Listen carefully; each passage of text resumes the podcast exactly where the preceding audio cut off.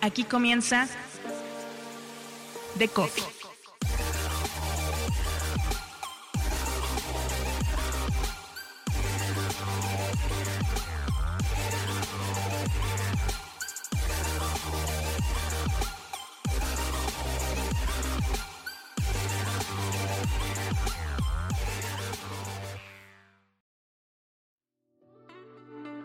Un nativo digital que habla de lo que importa a los más jóvenes. Que lo mismo viaja a España para hablar con Ibai que para sentarse junto a Z Tangana a explorar lo que aprendió como estudiante de filosofía.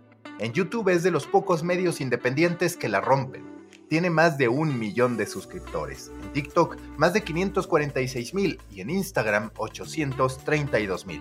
Y lo más importante, rompe el hielo con los que protagonizan el nuevo mundo es Mariana Karpovich, editora general de Filo.news. Yo soy Mauricio Cabrera y este es The Coffee, episodio 17, temporada 4. Comenzamos.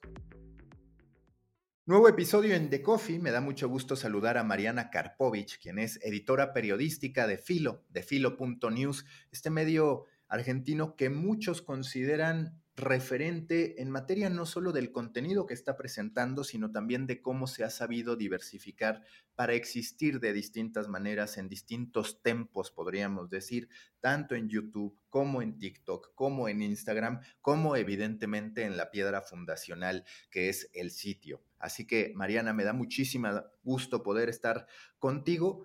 Ayúdame a que la gente entienda, sobre todo la que no es argentina, ¿De qué va Filo? Un poco de la historia y cómo lo defines. Bueno, eh, Filo es un medio relativamente nuevo para Argentina, em, que empezó siendo otra cosa, empezó siendo un medio como un, medio más de, Internet, fue siempre directamente un medio digital.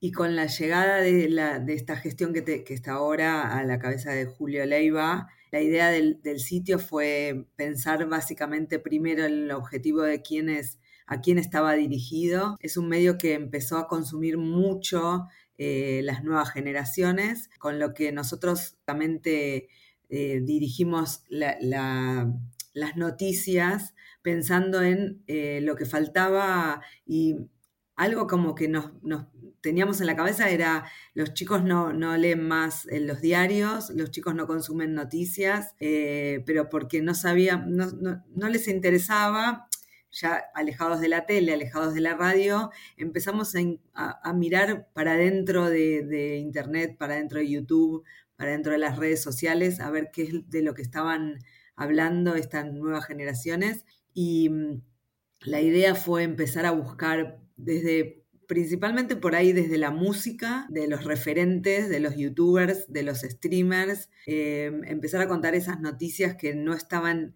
en ningún lado y que se estaban contando entre ellos, pero no había medios que hablen de eso, eh, o de gaming también, por ejemplo.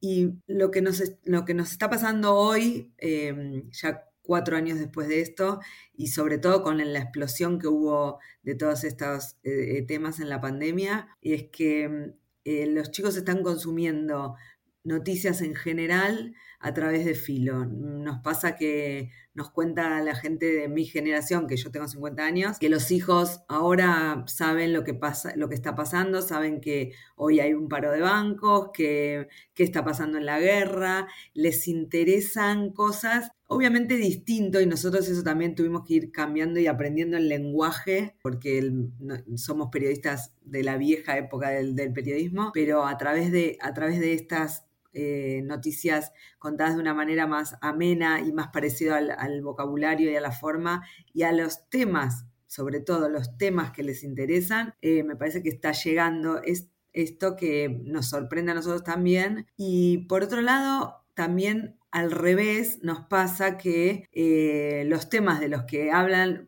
nos pasa mucho, por ejemplo, con estos personajes. ¿Quién es Ibai, por ejemplo? y salta por algún tema que justo, bueno, es un, es un buen caso porque justo con Ibai hubo un problema con un periodista deportivo en Argentina. Entonces, en ese momento, eh, la gente grande que, que, consume a ese periodista deportivo, por ejemplo, no sabía cómo ese periodista no sabía quién era Ibai. Entonces, explicar quién era Ibai, a los chicos no había que explicárselos porque sabían, pero a los grandes por ahí sí. Entonces también nos pasa como intergeneracional de la nota de explicar de qué se está hablando y la nota de vos estás hablando de esta persona, yo te voy a hacer una entrevista con esta persona. Entonces es como que se nos amplía cada vez más el objetivo de esto que te decía al principio, de a quién le estamos hablando, pero nuestra idea es hacerlo ameno, eh, que le llegue a los pibes, pero que le llegue también a los grandes. Y bueno, encontrar esos nichos que por ahí están en ningún lado. Igual nos está pasando ahora que nos están copiando, eh, digamos, los temas, como que ahora en los grandes medios nacionales de Argentina se están hablando temas que uno, que uno antes no veía, como por ejemplo gaming o, o bueno, pavadas en realidad, pero los memes de Twitter que ahora están en todos los medios o un hilo de Twitter que explota por algo y que antes para nosotros era una notición, ahora está en todos los medios.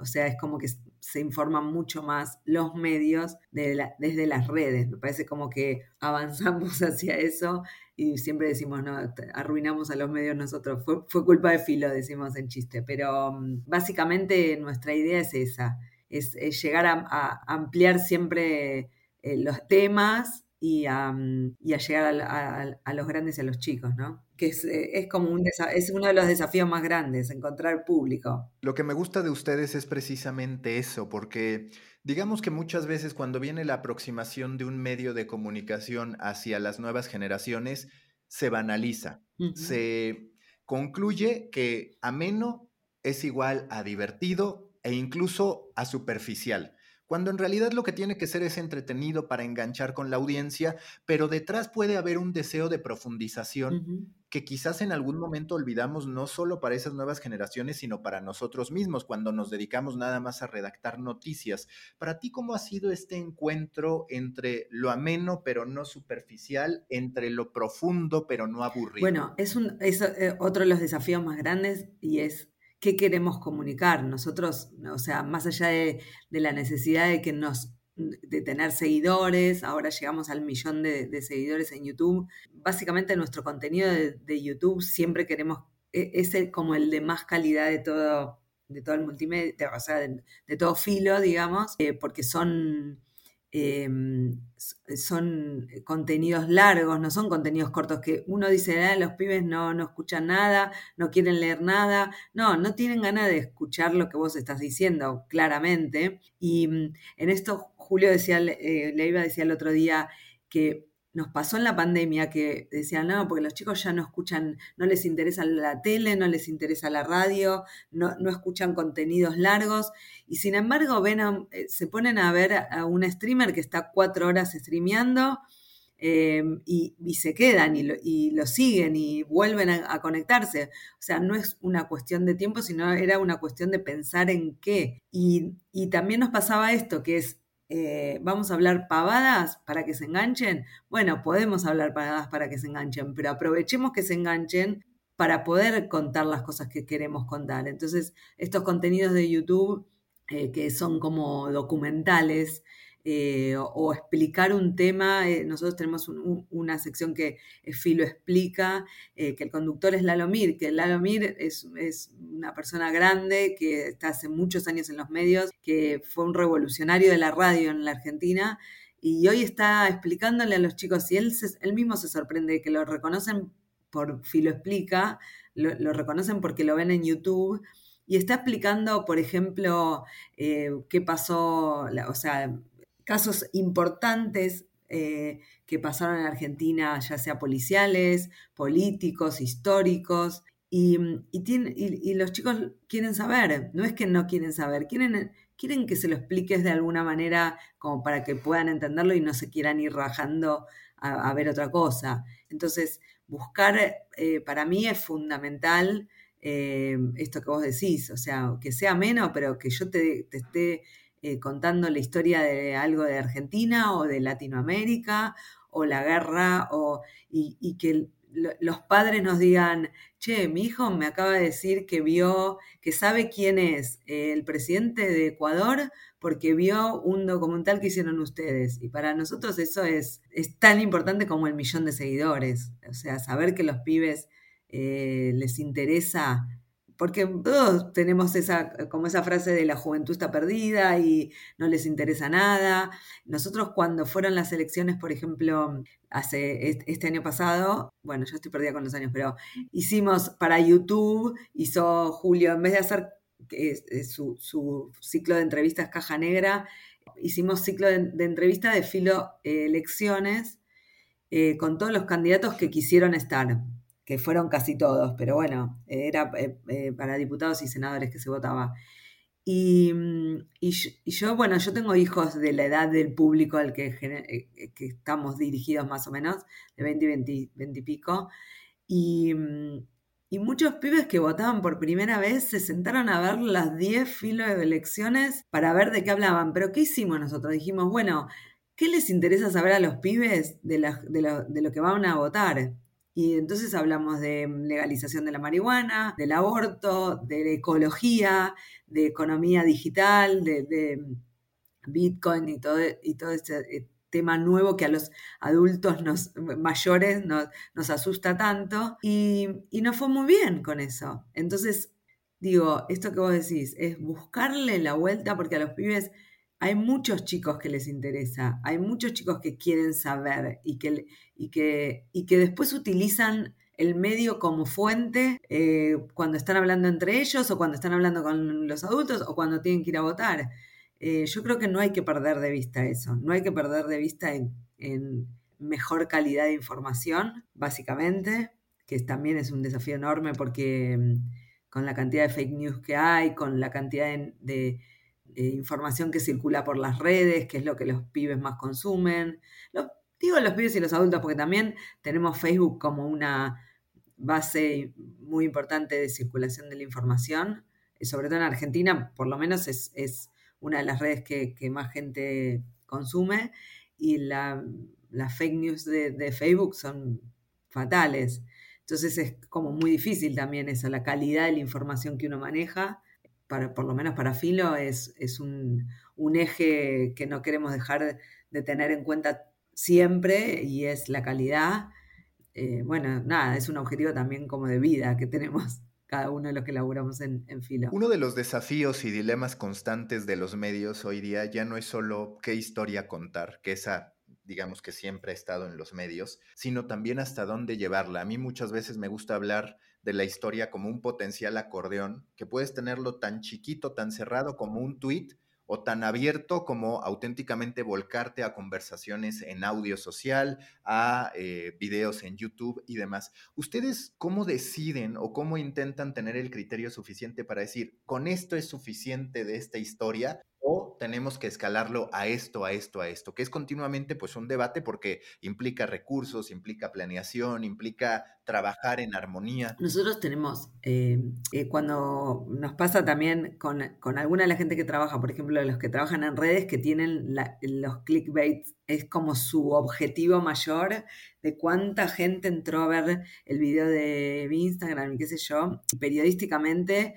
nuestra bajada es, hay cosas que queremos que, que tengan, o sea, que las ponemos para que entren a la página, para que entren a, nuestras redes, pero hay, cosas que tienen que estar más allá de que, o sea, por ejemplo, nos pasa, en la época de, la pandemia, por ahí era, la gente estaba esperando que hable el presidente eh, para ver cuándo se levantaba la cuarentena y qué sé yo, y había como una mm, una circulación de, mm, información que, la gente la consumía y mucho. Y después empezó a decaer y nosotros seguíamos poniendo o alguna declaración del presidente o alguna pelea interna política y por ahí no tenía tanto, tantos clics como, como, otras, otras publicaciones, pero para nosotros esa información tenía que estar igual.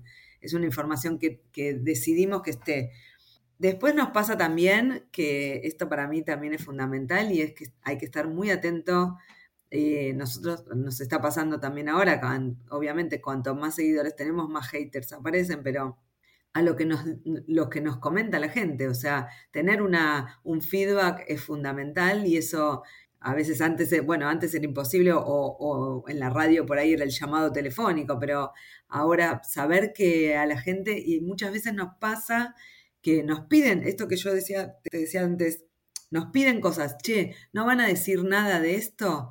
como que están esperando a ver cuál es la visión de Filo para comentarlo. Hay temas como género, por ejemplo, que es un tema que eh, nosotros eh, estuvimos siempre muy, muy atentos y, y, es como que nos marcan siempre el error eh, o nos piden, pasó tal cosa y a ver, no van a decir, no van a armar nada, un video explicando, o también tenemos como periodistas especializados en cada tema a los que se piden. Entonces, esas cosas las tenemos muy en cuenta de eh, a dónde, porque también nos pasa que en YouTube nos piden algunas cosas, es un público muy distinto al que tenemos en YouTube, al que tenemos, por ejemplo, los más extremos son YouTube y Facebook, entonces nos pasa que tenemos que decidir a veces qué va a Facebook, qué va a Twitter y qué va a YouTube y qué va a TikTok, que también es, nuestra última nuestra última aparición es en, en, TikTok y también es como bastante distinto. Este, eh, así que bueno, es, como pensar en qué público tiene cada una de esas redes. Y bueno, yo siempre digo, la página web la tenemos como la base de, todo filo. En, e, eh, tratamos de que en la, página esté todo. Eh, y después redireccionar y abrir esos abanicos. Y también de cómo funciona, porque no vamos a dejar de decir que el medio también tiene que pensar en cómo funciona, necesita que eh, haya gente leyendo y, más allá de que esto que te decía, en algunos momentos uno dice, bueno, esto tiene que estar sí o sí, no me importa si entran tres personas a leerlo. También nos pasa que hay cosas que nosotros decimos, bueno, vamos por acá, vamos por este tema, aunque hoy esté recién empezando y verlo 10 días después en todos lados y que suba muchísimo la lectura de esa nota o, o las vistas de ese video pero que lo anticipamos nosotros también es un pequeño logro que nos gusta darnos. Eh, pero bueno, es eso, es pensar en, el, en quién consume desde ese, desde ese lugar, desde esa plataforma, desde esa red social, eh, como para ver cómo lo ampliamos.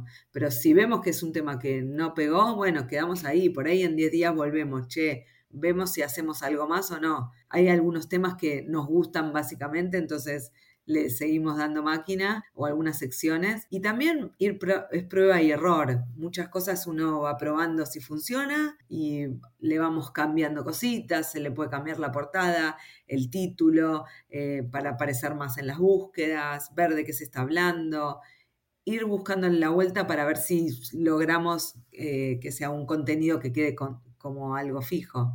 Eh, pero bueno, los temas son básicamente para mí, eh, también es prueba y error, ¿eh? porque por ahí algunas, por ejemplo, tenemos una sección que es filo policial y mm, a veces contando casos viejos, contándolos desde la visión actual y en qué quedaron, cómo continuó. Hay muchas de estas cosas que yo te digo de, género que nos, que nos quedan como historias que, les gusta saber al público nuestro, que es qué pasó con un caso, un femicidio de hace 15 años, y, o hace 10 años o hace 5, como mostrando, no hace tanto que era todo muy distinto en el país, entonces eh, contarlo desde, desde el punto de vista de hoy, de cómo cambiaron las cosas, también suma mucho. Así que bueno, básicamente es, un, es como vos decís, un abanico para ir tomando decisiones. Pero bueno, a prueba y error también, eso lo dejo lo, aclaro porque también uno la pifia con, las decisiones. ¿Cuál para ti es la mirada filo? Porque sí, ahorita ya lo mencionaste, lo hablamos antes de comenzar esta grabación. A mí, por ejemplo, me ha ocurrido dentro de lo que yo hago, que hay un tema que considero que, que quizás cubriría, pero que ni siquiera tengo claro y la gente en efecto hace lo que tú dices de, ah, ya quiero conocer la opinión o la mirada de eh, sobre esto. Y entonces dices, bueno, pues sí, creo que tiene sentido que lo haga. Creo que la audiencia lo detectó antes que yo, incluso el que ahí hay una oportunidad. Pero digamos, ¿cómo se constituye esta mirada filo desde tu perspectiva y cómo es que la percibe la gente que dice, aquí filo entra de manera muy clara? Mira, em, yo creo que una de las cosas fundamentales que tratamos de buscarle nosotros es encontrarle el, algo paralelo. Muchas veces nos pasa con hay, por ejemplo, un caso y la gente se enoja eh, mucho con una persona, nosotros tratamos de corrernos un poco antes de tomar la decisión de por qué lado lo vamos a, a, contar, digamos. Muchas veces el enojo o, al revés, eh, la, alegría de que nos da alguna noticia, antes de, de subirnos a la ola de lo que se está contando, tratamos de encontrarle un lugar paralelo, o sea, una mirada paralela y, una forma de contarlo distinto también. Yo creo que es, una, una de las cosas es que, sea más directa de contarla y, también, bueno, puede ser varias cosas. Una es tratar de contar las cosas lo más sencillo posible, contarlo de alguna manera mm, no divertida, pero vos, como vos decías, amena, pero en el sentido de, ah, por, más que sea una, una nota tremenda, un, lo que sea, pero de una manera que sea agradable de ver, fácil de ver. Pero básicamente para mí lo, fundamental es la mirada, eh, la mirada distinta, encontrarle la vuelta para, está pasando esto pero no nos olvidemos que pasó tal cosa, no nos olvidemos, no, no nos apuremos en contar la, primicia, eso para nosotros no es lo fundamental. Sí salir rápido con las noticias, obviamente, y todo, pero también después, por ahí, más allá de la noticia y todo, es, che, ¿te acordás que había pasado tal cosa? Vamos, y, hacer tipo una reunión y decir, estamos a, a, armar algo sobre tal tema, hoy, no sé, la guerra. Entonces, bueno, vamos con la guerra, ¿qué pasó? Contemos un poco qué es este país, contemos un poco eh, dónde está en el mapa. O sea, la, gente, yo creo que también nos pasa mucho a los periodistas que estamos muy encerrados en la información que nosotros, a nosotros nos llega, consumimos tanta información y la gente va por otro lado. La gente, hay muchas cosas que nosotros pensamos que nos interesan y que le interesa a la gente, mismo también en Twitter, o sea, uno sigue a la gente que le interesa. Entonces, como que hay un, hay un mundo paralelo que hay que abrir esa puerta y tratar de entrar para contar otras cosas y yo, creo que nosotros encontramos muchas puertas para contar cosas que, eh, y con esta forma distinta de contarlas, que, que, es lo que hace que nos sigan, me parece. Igual hay, hay momentos que no entendemos qué está pasando con Filo también. Mariana, hace rato hablabas sobre la réplica, sobre la imitación que estaban haciendo algunos medios argentinos, latinoamericanos de lo que hace Filo. Siempre nos dicen, oye, si estás emprendiendo, siéntete orgulloso de que te estén copiando, que es muy fácil decirlo, no es nada fácil sentirlo, pero bueno, se supone que esa es una buena señal. Más allá de estas imitaciones, yo algo que critico mucho de los medios de comunicación, de la industria en general, es sentir que muchas veces hay un interés oportunista más que un interés auténtico por las historias. Yo, por ejemplo, hace poco me encontré con que en lo más alto de las búsquedas de Google aparecía una historia sobre una joven, una adolescente mexicana que acaba de ser asesinada, que tenía 18 años, y que por un lado dije, bueno, sería plausible que este medio peruano apareciera hasta arriba de Google ante una búsqueda de este tipo, si yo sintiera que es un interés auténtico, legítimo, porque diría, claro, está escalando a nivel internacional, pero de fondo tengo que ser honesto, muchas veces en Infobae, muchas veces en el comercio, vaya, en medios que dominan el algoritmo, te encuentras con notas que dices, qué bueno que las llevan, pero en el fondo sé que no las llevan porque quieren llevarlas, sino porque los números les dan y lo notas en la aproximación y en el tratamiento. Hemos sido una industria que quizás se está frivolizando demasiado y se está haciendo muy oportunista. Decir, yo cubro esta, yo cubro esta, pero sin un verdadero interés o una verdadera curiosidad. Yo siempre digo lo que nos pasó eh, a las mujeres, en, eh, sobre todo en Latinoamérica, que no, nos es tan difícil, eh, pero yo, yo, vengo diciendo de, que, está que estuvo pasando en la radio, ahora también está pasando en los medios, y es que no, no es que se puso de moda, yo digo, no es que se puso de moda el feminismo, pero sí em, en las radios nos pasó eh, acá en Argentina hace unos años que empezaron a exigir que haya mujeres en las radios, ¿no? Pero como que quedaba mal que no haya. Entonces, lo mismo, eh, esto que vos decís de este caso eh, de México, que tiene que estar porque seguramente debe haber aparecido ese nombre en las, en las tendencias de Google, entonces todos los medios lo empezaron a hacer. Yo en algún caso tengo como mis dudas de que siempre digo es, si está el lugar, chicas, aprovechémoslo, hagamos la nota y que nos dejen entrar. Em, pero por otro lado entiendo que a los dos días van a hacer una nota eh, que em, va a aparecer machismo, va a aparecer eh, cosas que uno no, no o sea, el, medio de siempre va a volver a aparecer, por más que un día pusieron una nota que me gustó o que me parece que tiene que estar. Yo creo que los algoritmos eh, nos están llevando a un lugar rarísimo, eh, porque claramente uno ve las tendencias de Google y a veces es como entre el, los, el santoral, el, el clima, Em, algo que pasó en un pueblo chiquitito y que no, uno entra y no sabe ni, nada y, están las noticias copiadas y pegadas con tal de aparecer en el algoritmo, que también ese, es otro tema. Yo creo que es muy difícil salir de eso, eh, sobre todo porque los medios están como eh, tienen como eh, mecanismos para subir directamente la nota armada, ni siquiera necesitan un redactor para hacerlo, o sea, es una copia del tema, busca un par de información y la herramienta directamente te sube la nota para entrar solamente en el algoritmo. O sea, cada vez menos gente vamos a necesitar si es, si es en ese sentido.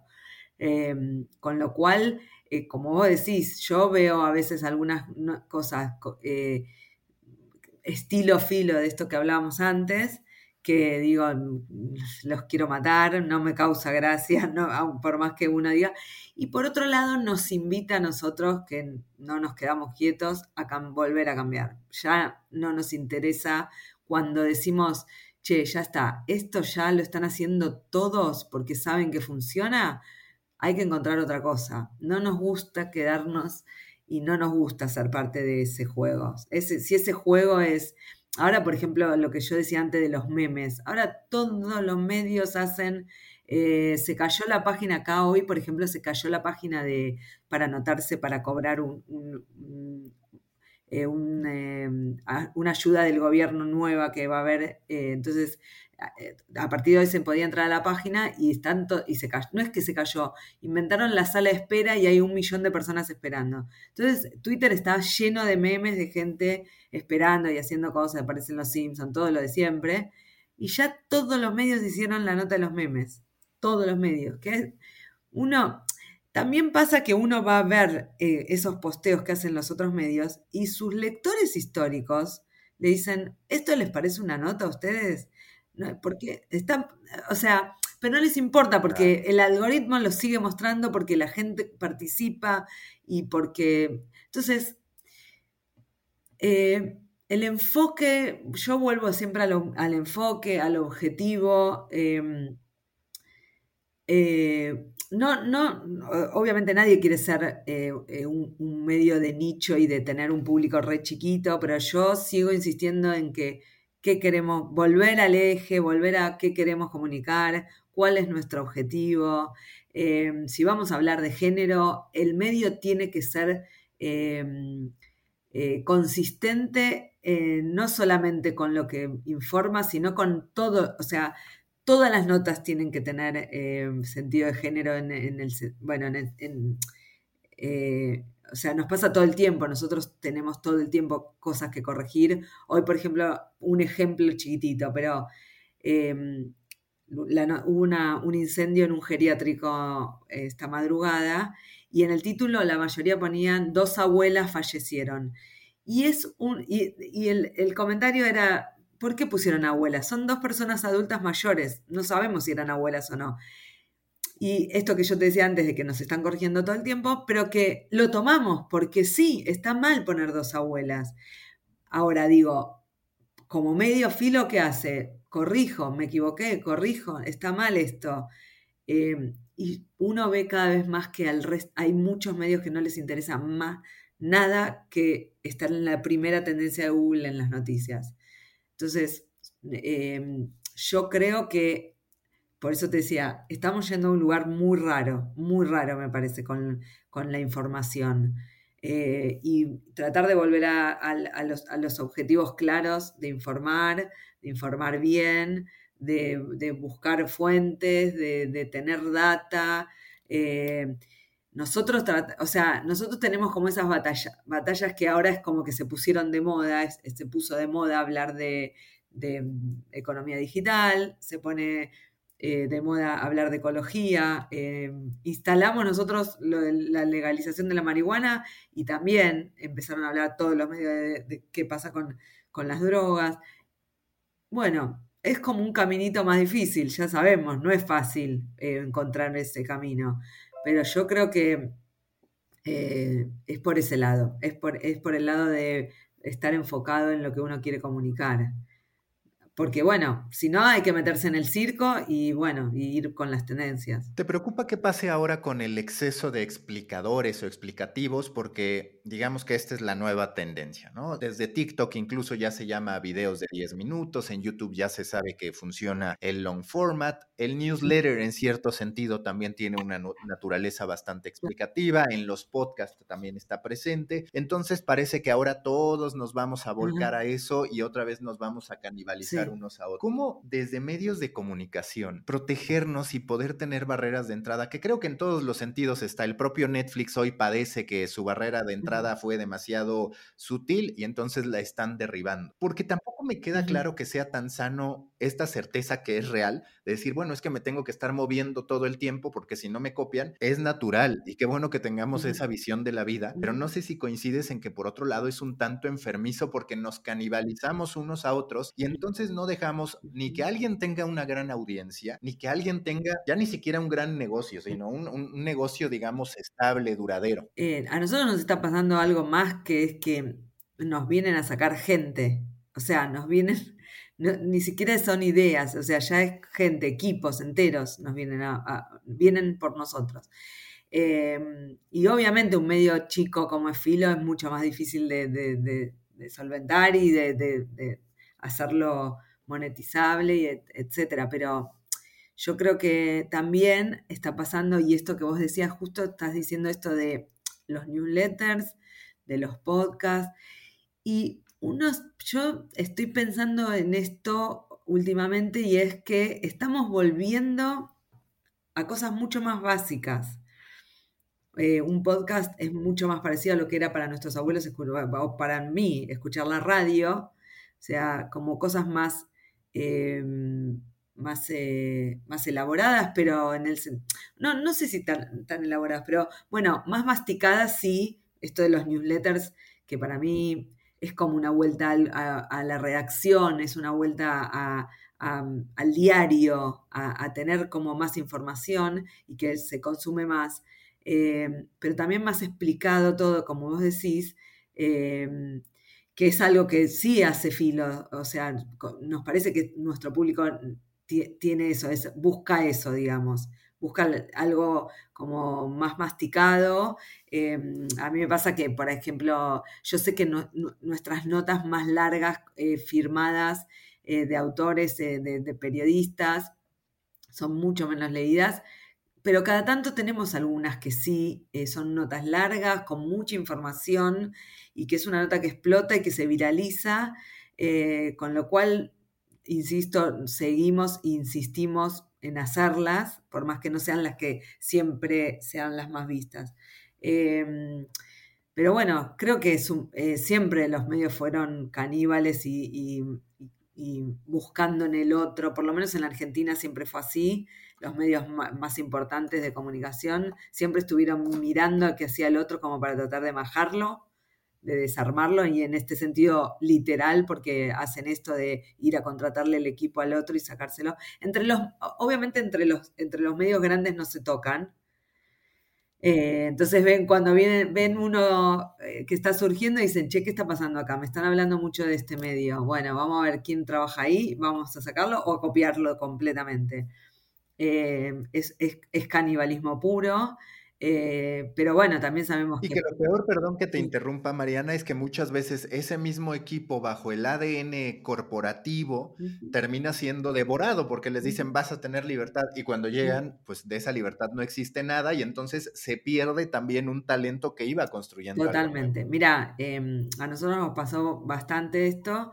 Em, yo obviamente eh, no les podía competir en cuanto económicamente no les podía competir.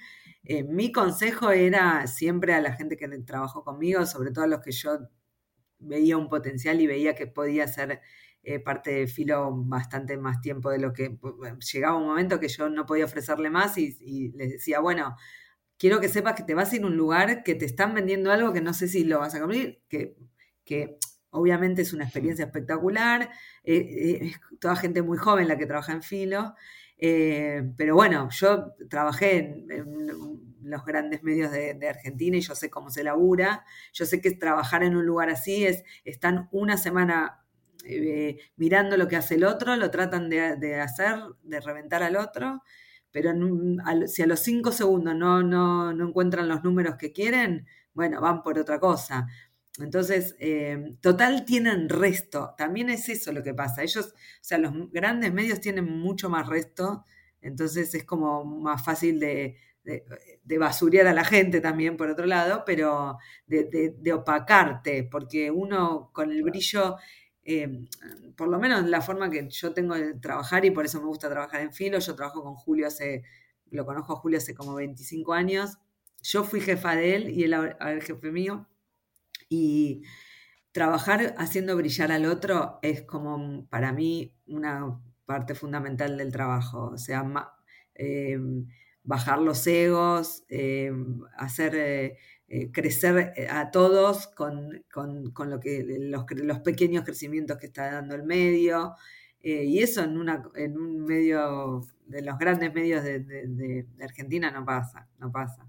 Sos un número más adentro de, un equipo gigante que lo único que quiere es ver números, más allá de que políticamente por ahí tienen otros intereses, ¿no? Pero bueno. Claro. Claro. Hoy, ¿cómo se estructura el equipo de filo para que la gente tenga una idea de cómo funciona pues un equipo reducido, pero a la vez versátil, diversificado, que ese es el gran... Sí, nosotros tenemos eh, varios equipos trabajando a la vez. Eh, el equipo de la redacción, que mm, arma la página web todos los días, eh, que todavía seguimos haciéndolo desde home office. Em, que es un equipo de redactores de la semana y uno del, de los fines de semana. De ese equipo de redacción, varios eh, son los que hacen los videos y las cosas de, audiovisual. Hay un equipo de audiovisual el con el jefe de, audiovisual que es Maximiliano Díaz, que es otra de las patas más importantes también de, Filo, eh, con una cabeza también increíble. Em, y bueno, ese equipo es el que organiza y arma toda la parte audiovisual eh, de, todo filo, ¿sí? En redes, en YouTube o en la página web.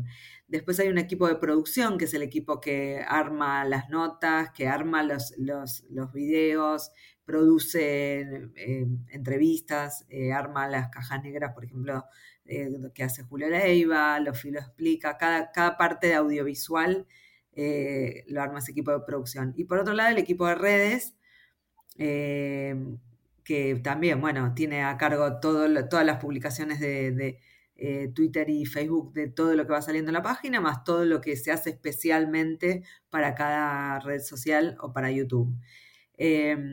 Julio Leiva es el director de, Filo. Y bueno, nosotros nos juntamos todos los días a la mañana a ver de qué sea, de qué, por dónde vamos, qué tenemos para publicar, qué, sumamos, qué restamos eh, en, ese, en, ese, momento de redacción que sigue siendo virtual. Eh, por más que estamos yendo a redacción, pero, eh, pero esta la hacemos virtual a, la mañana, como para definir, digamos, por dónde, por dónde arrancar el día pero a la vez hay, un, hay también una parte de la producción que es a largo plazo, eh, con documentales y cosas que estamos viendo o haciendo o adelantando eh, por temas, cosas que se van a estrenar o marchas que se van a hacer o elecciones o el mundial o lo que sea, eh, con un equipo que está armando todo eso como como para ir adelantando, digamos. Básicamente ese es nuestro equipo. El equipo trabajamos todos juntos, esa es la verdad. O sea, esto que yo te decía, que nos gusta potenciar al otro es porque también nos gusta escuchar al otro, eh, mm, eh, valoramos mucho las opiniones de, todos los que trabajan en, el equipo, porque muchas veces hay cosas que uno no se da cuenta que están pasando, bueno, sobre todo desde que tuvimos tanto tiempo encerrados, pero nos cuesta ver eh, lo que está pasando alrededor y escuchar al otro, eso siempre, siempre mejora la información, ¿no? Mariana, muy rápidamente, ¿cuál es hoy su principal fuente de ingresos? Digo, el canal de YouTube ya con un millón seguramente representa algo, pero también tienen un sitio con, una muy buena cantidad de visitas. ¿Cuál es, muy rápidamente? Eh, bueno, nosotros, nosotros somos eh, un medio eh, que tiene, bueno, nuestros ingresos de, publicidad, de, pero básicamente tenemos a Claro como sponsor principal, la, la marca Claro. después, este, obviamente, la monetización que se pueda lograr, básicamente YouTube. Em, y bueno, y, también las eh, publicidades que vayamos, o sea, banners y todo eso, eh, es, digamos, la, principal fuente. Y en algún momento siempre se habla de, bueno, de eh, cómo lograr otras cosas, que bueno, por ahora estamos, nada, buscándole vueltas y vueltas al, al asunto. O sea, somos media partner muchas veces de de eventos importantes. En ese sentido también a nosotros eso nos suma, eh, más allá de la monetización que, se pueda lograr con eso, lo hacemos eh, también para visual, que, nada, mostrarnos, o sea, ver nuestro logo en, en, un evento, en un festival, todo eso para nosotros es súper importante también. Muy bien, Mariana, muchísimas gracias, mucha suerte con Filo y seguramente seguiremos en contacto y en futuras conversaciones. Bueno, muchísimas gracias a vos y saludos a todos los que escuchen que ahora ya, ya no hay fronteras, me parece, para, para, para todo esto. Así que es una alegría y un gusto haber estado. Gracias, Mariana.